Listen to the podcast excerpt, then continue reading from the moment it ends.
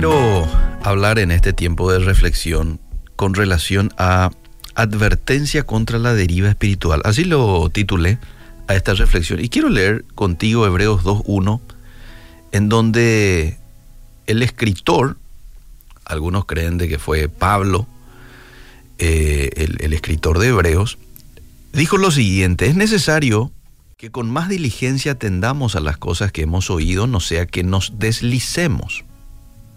Porque si la palabra dicha por medio de los ángeles fue firme y toda transgresión y desobediencia recibió justa retribución, ¿cómo escaparemos nosotros si descuidamos una salvación tan grande, la cual, habiendo sido anunciada primeramente por el Señor, nos fue confirmada por los que oyeron, testificando Dios juntamente con ellos con señales, prodigios y diversos milagros y repartimientos del Espíritu Santo según su voluntad. Es necesario que con más diligencia atendamos a las cosas que hemos oído, no sea que nos deslicemos.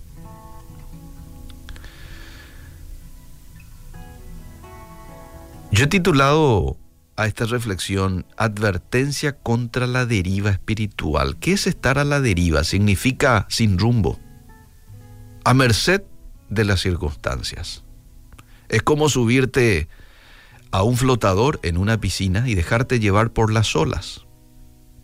Claro, esto podría ser relajante, pero no es una buena práctica para nuestra vida espiritual. Nadie deriva hacia la vida de santidad. Es muy fácil flotar en la dirección opuesta. Mis queridos amigos, caminar en santidad no es algo que lo vamos a hacer a la deriva, de un lado a otro, no, es intencional caminar en santidad, es determinación, es serle fiel todos los días a esa determinación, es ir contra la corriente del mundo que siempre está queriéndonos llevar a las aguas contaminadas del pecado. Pero a pesar de eso, muchos cristianos hoy no le prestan atención a su vida espiritual y se alejan de Dios. Y esto sucede de manera tan silenciosa y tan gradual que a menudo no son conscientes de su condición hasta que comienzan a sentir las consecuencias negativas mientras el Señor trata de atraerlos hacia Él. ¿Cuáles son algunas señales que de pronto da una persona que está a la deriva espiritual? Señales que da una persona que está a la deriva espiritual, que no está siendo intencional. Número uno, descuida la palabra de Dios. Deja de leer la Biblia. Y si lee, lo lee ahí un ratito para callar su conciencia. Cinco minutos antes de dormir, rapidito, rapidito, un versículo. Y luego se echa a dormir.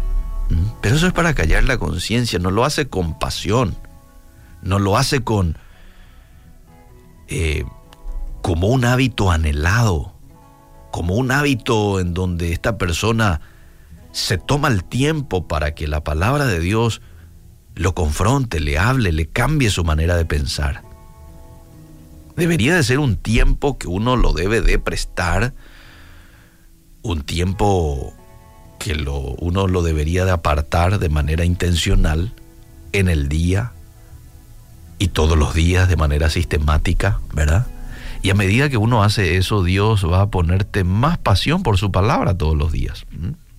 Y vas a querer buscarlo más a través de la Biblia.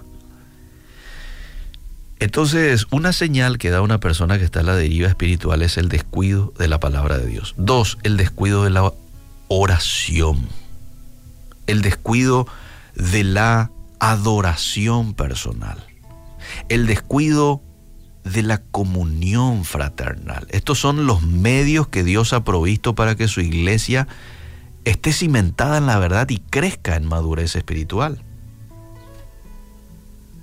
Si los descuidamos, entonces vamos a ser presa de todo tipo de engaños y tentaciones.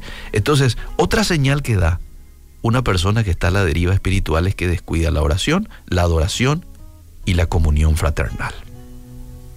Y por último, porque Son tres señales las que quiero eh, compartir contigo hoy. Por último, la tercera señal es la influencia de otras personas. Hay un versículo está en 1 Corintios 15, 33. Las malas compañías corrompen las buenas costumbres. Esto es así. Si buscamos agradar a la gente más de lo que deseamos conocer y obedecer a Dios, vamos a desviarnos tarde o temprano, más temprano que tarde. Entonces tenemos que tener especial cuidado de no imitar las actitudes y las prácticas de quienes no conocen a Cristo. Cuidado por quién te estás dejando influenciar. La preocupación por el materialismo, el nivel social, nos alejan de buscar las cosas de valor eterno.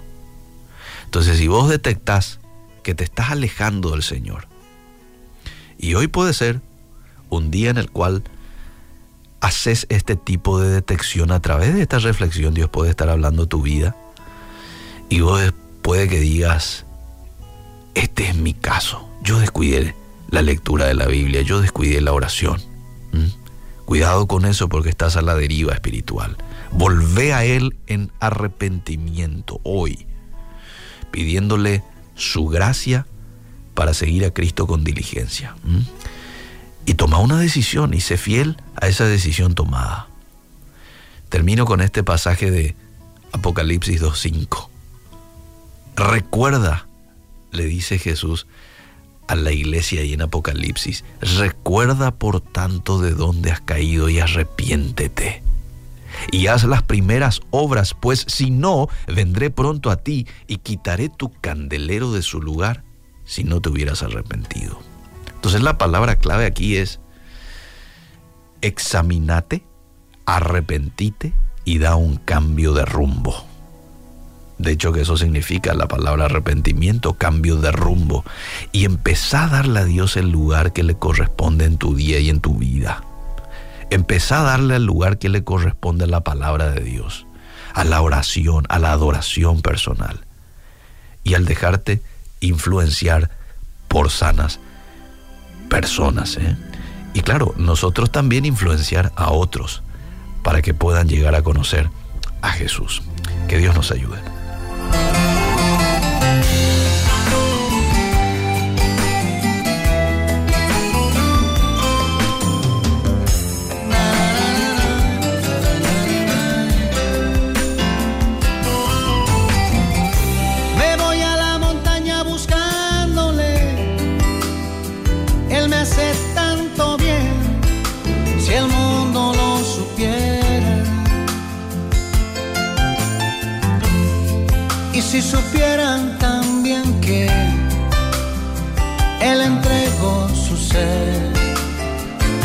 Que nadie muera.